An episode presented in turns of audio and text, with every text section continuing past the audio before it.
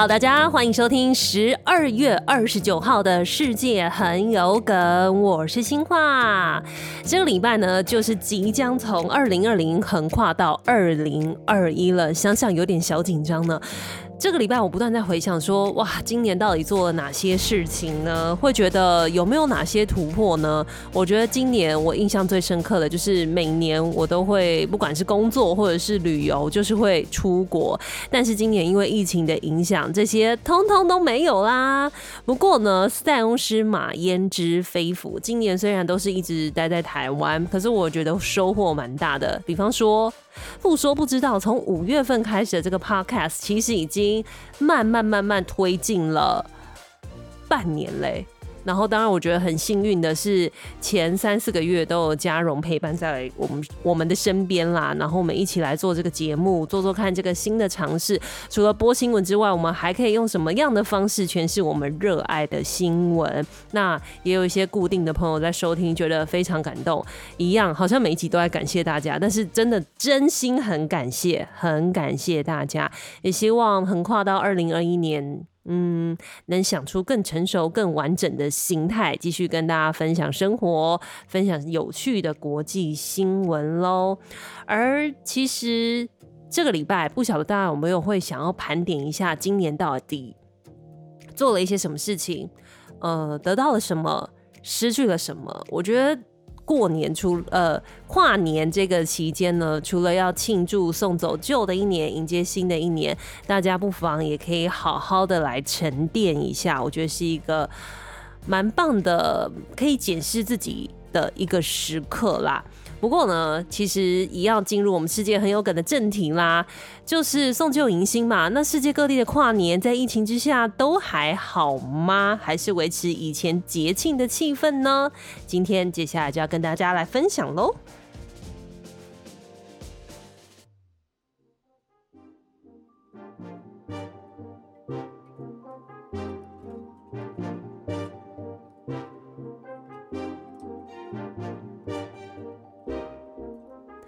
好的，说到跨年呢，其实为大家盘整一下，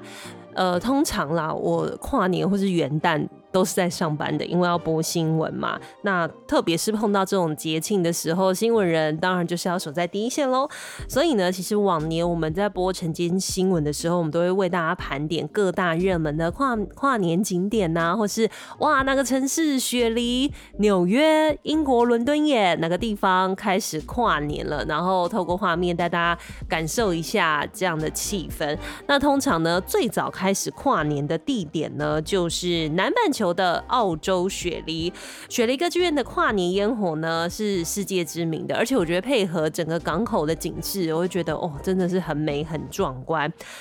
而且他们当地也有一个特殊的传统，就是在晚上九点的时候会先释放小型的家庭烟火秀，让当地人小朋友一起来欣赏。不过今年因为疫情的关系，所以这个九点有点像是暖身预热的家庭烟火秀，其实就是取消了。但大家也不用太失望，会觉得说啊，今年看不到雪梨歌剧院的这个跨年烟火吗？其实没有，他们虽然缩小规模，然后管制。欣赏的人数，但他们还是会继续继续来释放烟火的。但是同样就是防疫非常非常的重要了。而再来呢，其实雪梨差不多之后，我们就会来看亚洲地区的跨年又是如何了。大家可能不知道，其实韩国人的跨年呢，有些人会去梨泰院的这些夜店 party 啊，开心一下。但是也有一些人呢，他们会选择去光化门。等待着普信阁整点一到，准时敲钟三十三下，然后好像也有一些祈福的意念啦，来迎接新年。可是大家知道，其实现在韩国的疫情又出现反复，甚至他们的加护病房床位都不够了。那他们一直在二点五还有三级防疫这样跳来跳去，跳来跳去，甚至大家鼓励大家点外送，不要去餐厅用餐。所以想当然尔。这样群聚的活动，当局当然是很不鼓励的啊。所以呢，光化门普信阁的跨年除岁敲钟仪式也是取消。消，只是创下六十七年来的记录。所以今年新冠肺炎真的让二零二零变成非比寻常的一年了。好，还要来看到的是另外一个城市，相信大家都会觉得说，看到食物或是看到日剧，都会大呼好想去日本。日本的人往年又是怎么跨年的呢？其实，嗯，他们会聚集在东京涩谷的街头，相信大家应该有印象，那个人来人往，然后很多日剧啊或是电影会取景的这个涩谷的十字路口，嗯，它好像不止。十字哦，是一个多项的路口。其实他们从二零一六年开始，东京涩谷呢，从除夕开始，他们周边都会有一些跨年倒数活动，大家会聚集在那里。那每年大概都会有十万人一起去倒数庆祝。当然啦，跟一零一前面的人数是不能比，但是这是他们当地的特色活动。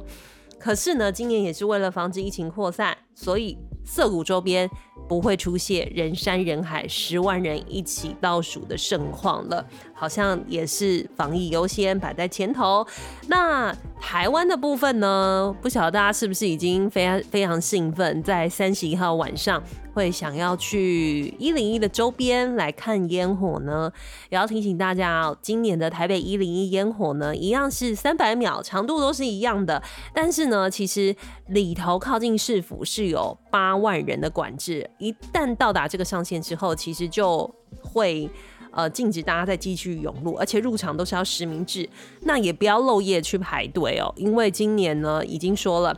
三点开放入场，然后你再早去都没有用，因为担心会有群聚的问题，而且在里头其实也不能吃吃喝喝，你可以带食物，但是就是会有纠察队看说不要吃，不要摘下口罩，避免有群聚感染的情况。那如果真的很想吃的话，建议大家吃饱一点再去哦。这样听起来好像去参加跨年也是一个长期抗战了。而且要提醒大家，就是会有纠察队在现场哦，看大家有没有遵守防疫的规定，戴口罩，或者是禁止大家吃东西。那如果呢，你吃东西呃被劝导三次的话，恐怕就会被罚款喽。去跨年开开心心，就不要跟荷包过不去了。好，再来带大家到神游到这个国家。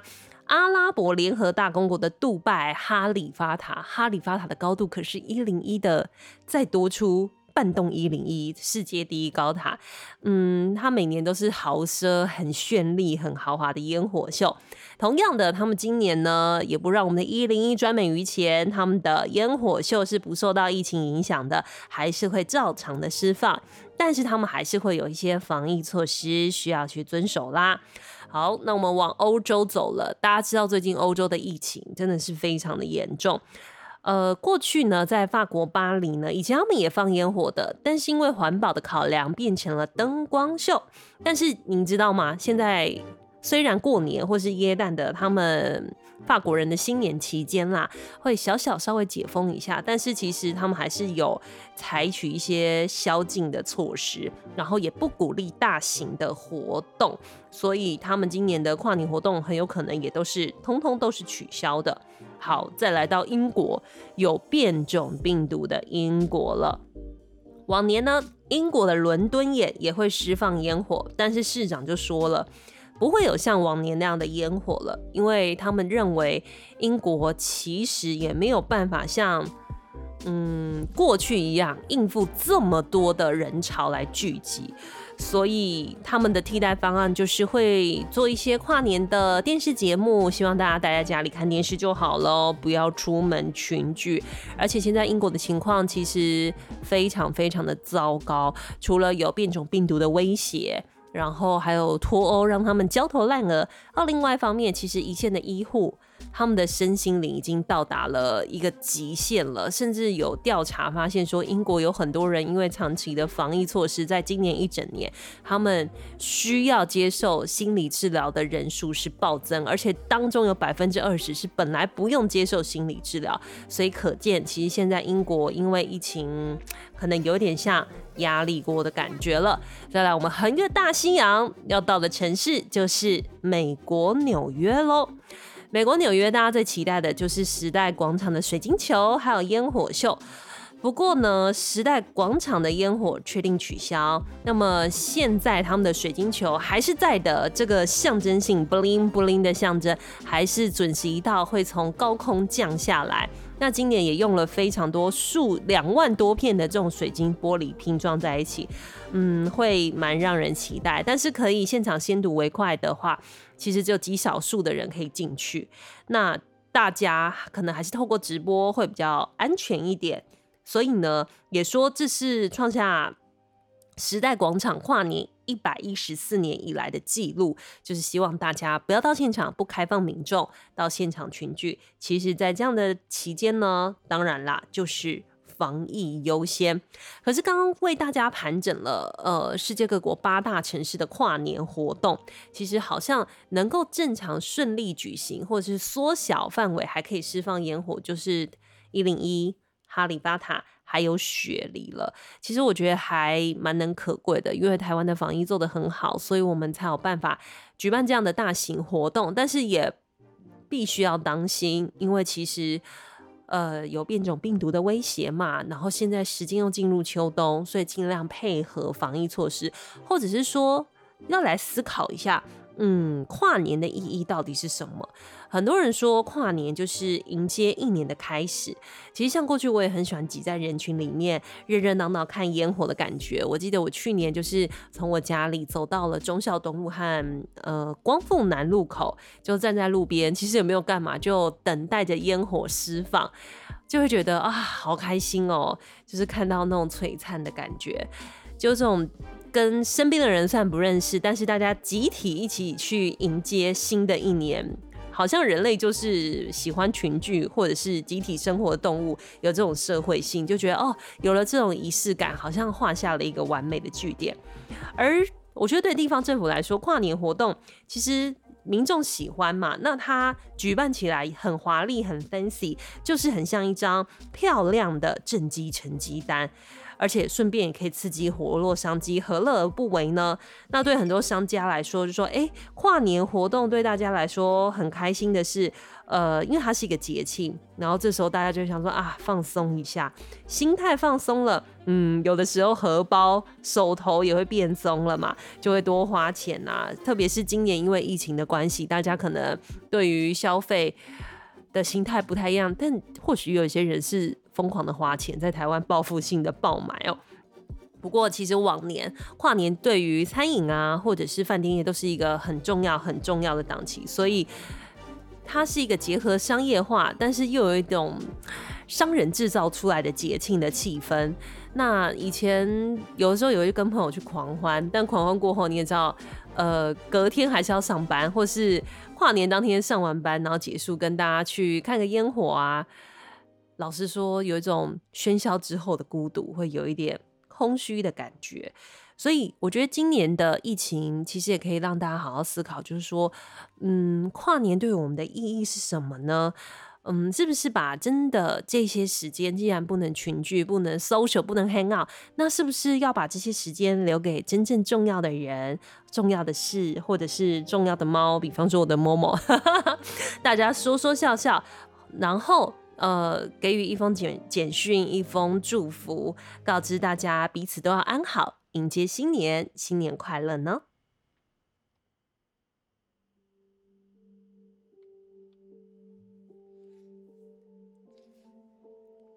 好的，刚刚为大家盘整了，就是全球整个跨年的情况，然后也希望大家可以一起去思考跨年的意义之外，要来跟大家说的是，其实。在跨年之前的这个时刻，在圣诞节的时候呢，世界各国的疫情又再度再起了。其实，英国的变种病毒让耶诞节前夕。呃，英国首相强森还有英国市呃英国伦敦的市长宣布要封城，就三十万人要赶快逃出去，要赶快出去过节，然后引发各国恐慌。以前的那个大英帝国现在被呃好像被大家排挤。上个礼拜为大家介绍，现在呢，其实这个浪潮在这礼拜在亚洲特别的明显，因为南韩政府呢已经确认境内出现更具传染力的新冠变种病毒了。然后这个病毒它的传染力是增加了百分之七十，他们确定有三个人感染了，然后他们说刚好都是从伦敦飞回南韩的人，然后这是一家三口，有另外一家四口确诊为新冠肺炎，但是这一家四口也是飞回来的，要确认他们是感染哪一种病毒株。不过呢，现在他们也当机立断。就是不接收英国伦敦的班机了，而像是其实，在台湾，呃，华航的再有一百二十人的从伦敦飞回来的班机，大家觉得非同小可，也有人发烧的情况，也要确认它的病毒株到底是哪一种病毒株。另外，邻近国家还有日本方面，他们更是直接二十六号宣布锁国，不接受呃外国人士的申请入境。但是台湾还有某一些国家，如果是商务往来国的话，商务客呢是不受到影响的。可是千防万防，其实他们在机场检疫的时候，有发现几个人他们是。英国的变种病毒的确诊者，但万万没想到，居然有机师，因为他工作性质排班，呃，航空业的需要，所以他不用隔离检疫，那他也不用呃做一些核酸检测，没想到他就确诊了这个。英国的变种病毒，而且还传染给自己的家人，导致呢，在英国已经出现了本土的案例，所以这个情况对日本人来说是非常非常的糟糕的。可以想见的就是。日本的政府又再度饱受批评，所以他们才会如此迅速的就说：“好，我们都不接受外国人，我们要把这个传染力很高的病毒隔绝在外，因为已经出现了本土案例了。”可是，其实看到这些新闻，你会看到世界各国或是台湾都在吵说：“我们到底应不应该就是直接封锁英国的航班，还是我们应该要锁国呢？到底有没有办法隔绝这样的变种病毒？”嗯，我自己我们在全球第一线的时候访问过很多专家。其实这一支病毒呢，它早就存在了。它九月份的时候在肯特郡被发现嘛，然后是九月到十二月，英国的政府发现代志大掉啊，因为原本大概有百分之二十的确诊者是染上了这种。嗯，变异的病毒，但到十二月的时候，比例大幅增加到六成，发现它传染力实在太惊人，但是它的致死率并不高，但是它传染力非常的厉害，所以他们才说要封城，不然就是他们怕太多人染疫，他们的医疗系统会崩溃。虽然其实已经就濒临崩溃的情况，所以其实它在会不会已经在世界各国流窜已经很久很久了呢？而且现在全球化的时代。真的要防堵，我觉得真的是有一定的难度。但是多保留一点时间，或者是说多采取一些减班的措施，让大家有更多的时间去做准备。当然，这个是必要的措施啦。还有呢，大家也会想到说，嗯，为什么大家要这么害怕这个变种病毒？其实除了它的传染力之外，其实，如果这么传染力的病毒在境内流窜的话，你的确诊人数一直很高，一直很多。其实你一定要想办法把疫情压下来，而且特别是现在疫苗要达到群体免疫，可能还要半年、一年，甚至美国他们估说要到秋天。那么经济能够接受到这样不断的封锁、开放、封锁、开放吗？对经济的伤害其实是非常非常大的。而且值得注意的是，其实呃。也不用太惊慌，因为病毒的变种已经非常非常久了。大家知道，去年的也差不多这个时间点吧，大陆武汉爆出了群聚感染嘛。但是你知道，滚呃疫情滚动到现在，呃，我们现在全球的确诊者当中，染疫最多的病毒。病毒株不是武汉病毒株，而是欧洲的病毒株，所以病毒会变异。那英国这个病毒株之所以会引起大家的关注，是因为它的那个呃有一个就类似病毒的触手，有一个极一个专有名词，这个蛋白的蛋白质的组织，它可以非呃会产生变异，所以可以。更快速、更有效的进入人体的细胞，所以传染力会更强，所以大家才会对于英国的这个病毒这么的戒慎恐惧。而且有很多专家说，其实就跟生物的演化很像，呃，病毒也会找到它的出路。其实病毒呢，它会不断的演化。那有一些一些专家开始担心说，新冠病毒会不会出现一些免疫逃离啊，或者是流感化？所以未来呢，搞不好疫苗也要迭代更新。这就是一场，嗯，人类科学和疫苗的物竞天择，就是人类与病毒的战役可能会持续，或者以后搞不好每年大家都要施打新冠肺炎的病毒，或是免疫力低的人要施打流感的病毒，才有办法继续维持世界正常的运作喽。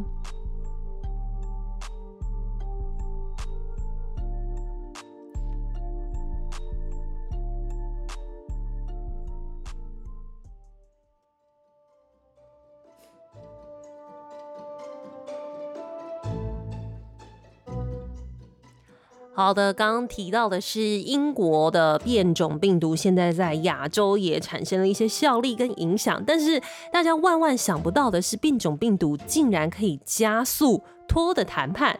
很多专家都认为呢，因为这个变种病毒的一些影响啦、封城呐，然后还有欧盟各国对于英国采取了陆海空的交通的边境管制，其实提前让英国体认到说，哦，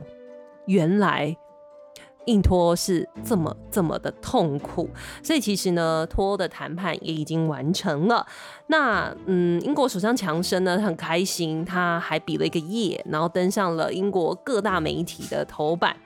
那他说：“我们拿回了钱、边界、法律、贸易。”跟渔权，那么欧盟的态度是什么呢？嗯，他们觉得说，哇，失去了一个长期的成员国，很遗憾。但他也认为说，这个贸易协议呢，是一个好而公平的协议。这个协议其实横跨的领域非常多，核能的合作、渔业、航空业、能源，通通都有。那至少现在英国人他们可以放心的是，他们不会硬脱欧。但是其实后面还有很多东西要瞧的，像是关税跟贸易啊，因为现在变成说他们不是共同市场的两个独立的市场，所以双边他们要贸易往来，人、货物进出口这些通通都要重新再谈，要经过边境检查。那么英国税务局就算了一笔账，他认为。光是通过边境检查呢，会让英国的企业蒙受七十五亿英镑的损失。嗯，但是这就是要有自主权的代价了。然后欧盟的进出口商呢，也要进行海关的申报，而且植物啊、活体动物和部分食物还要一些许可。嗯，听起来蛮麻烦的。那么很多人呢，如果说他们彼此，呃，英国人要到欧洲，那欧洲欧盟的人要到英国去工作或是定居，往后他们持有的证件呐，或是要缴交的规费，通通不一样，全部都要再来了。现在看起来呢，好像都大致底定了，而且首相强生也算是拿到了他的呃政治生涯的里程碑吧。但其实。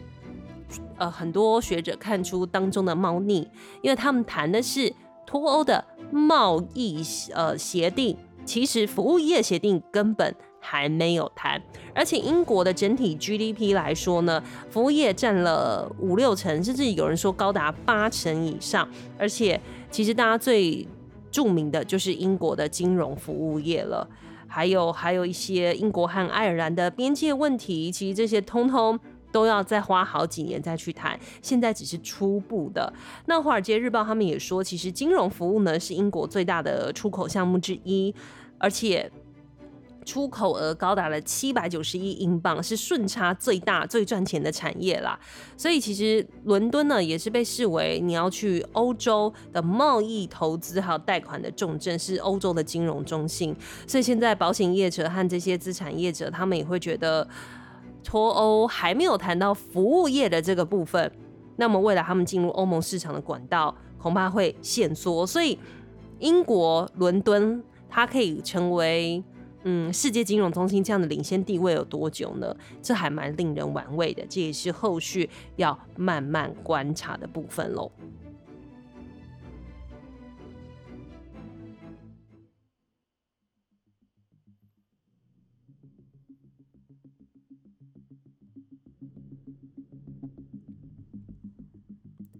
好的，分享完，好像今天的话题很多都会提到英国，英国最近实在是太占版面了。不过新年假期呢，我相信如果有一些听众好像是在美国吧，嗯，不晓得会不会觉得在家里觉得有一点闷，或者是说好想要有毛毛的陪伴。没有错，其实，在疫情之下呢，很多治疗犬或者是宠物犬开始被大家拿出来讨论了。原因就是因为呢，其实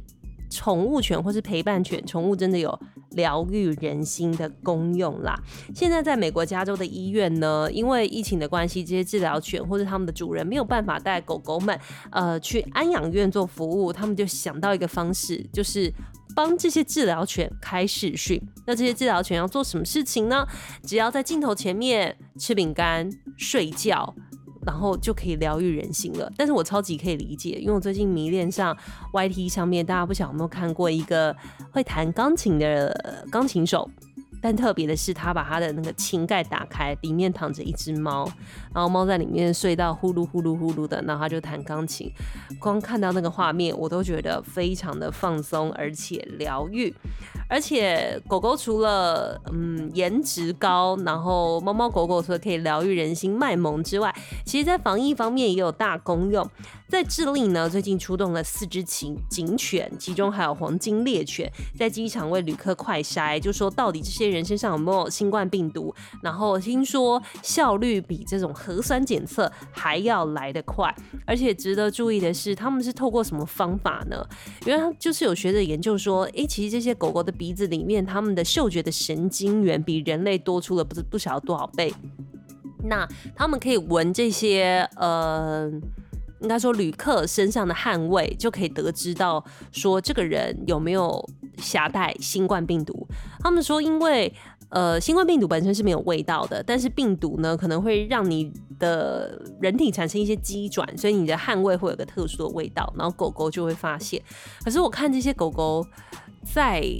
执勤的时候都要去闻，然后其实我不免担心说，那他们闻这些汗味会不会增加？他们感染到新冠肺炎的可能呢？就是好了，我有点担心动物权益的部分，真的是非常感谢这些英勇的狗狗。不过说到狗呢，最近在英国。因为疫情之下，很多人就像我刚刚讲的，就是有宠物猫猫的卖萌陪伴，非常非常的疗愈，自己在家里好像也没那么闷了。但是就是因为这样，宠物市场大发利市，居然出现了窃狗集团。就有饲主说，他其实养了一公一母的狗，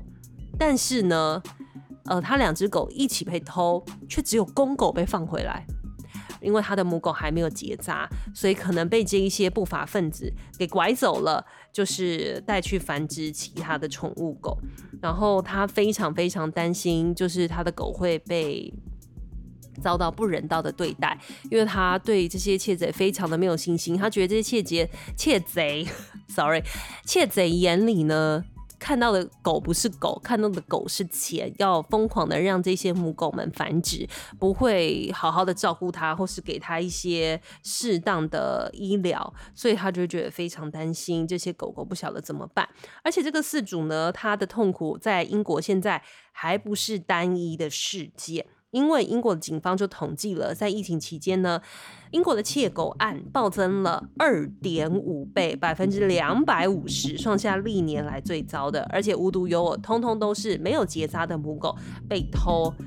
比较多。而且他们说，这窃贼他们不止把狗掳走了，甚至还会叫小朋友打电话向饲主勒索赎金。而且他就说，因为这个市场不断的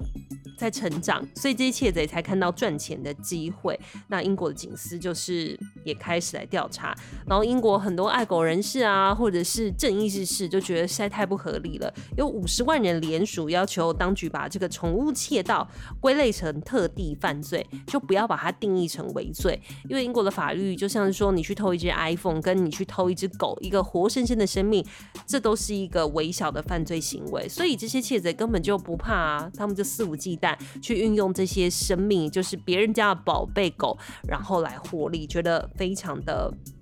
不合理，然后也会让大家就觉得说，疫情之下需求产生了，但是这些不义、不公、不义的这样的行为也一再的发生。嗯，好像应该要试着去尊重每一个生命。嗯，好啦，今天呢跟大家分享了那么多，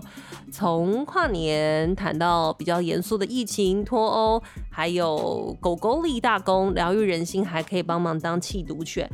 那不晓得说今天的内容，如果您喜欢的话，欢迎留言告诉我，或者是你对什么东西感兴趣，还是欢迎大家，嗯，也可以留言告诉我，你希望你的二零二一年可以许下什么样的愿望，或是你有什么新年新目标，还是分。分享一下，二零二零年呢，你有什么目标已经达成了，还没有达成，明年要继续努力的呢？都欢迎留言，那我也会一一的再回复大家。先预祝大家跨年愉快，新年快乐哦！对了，上个礼拜其实我们有录好节目，但是却忘记更新了，呃，所以明天呢，我们还会再更新一集。安可会客室，也希望大家会喜欢喽，而且还会有个神秘嘉宾分享我们去爬山、朝山神木的经验，也希望大家可以继续支持。这就是今天的世界很有梗，我是新化，拜拜。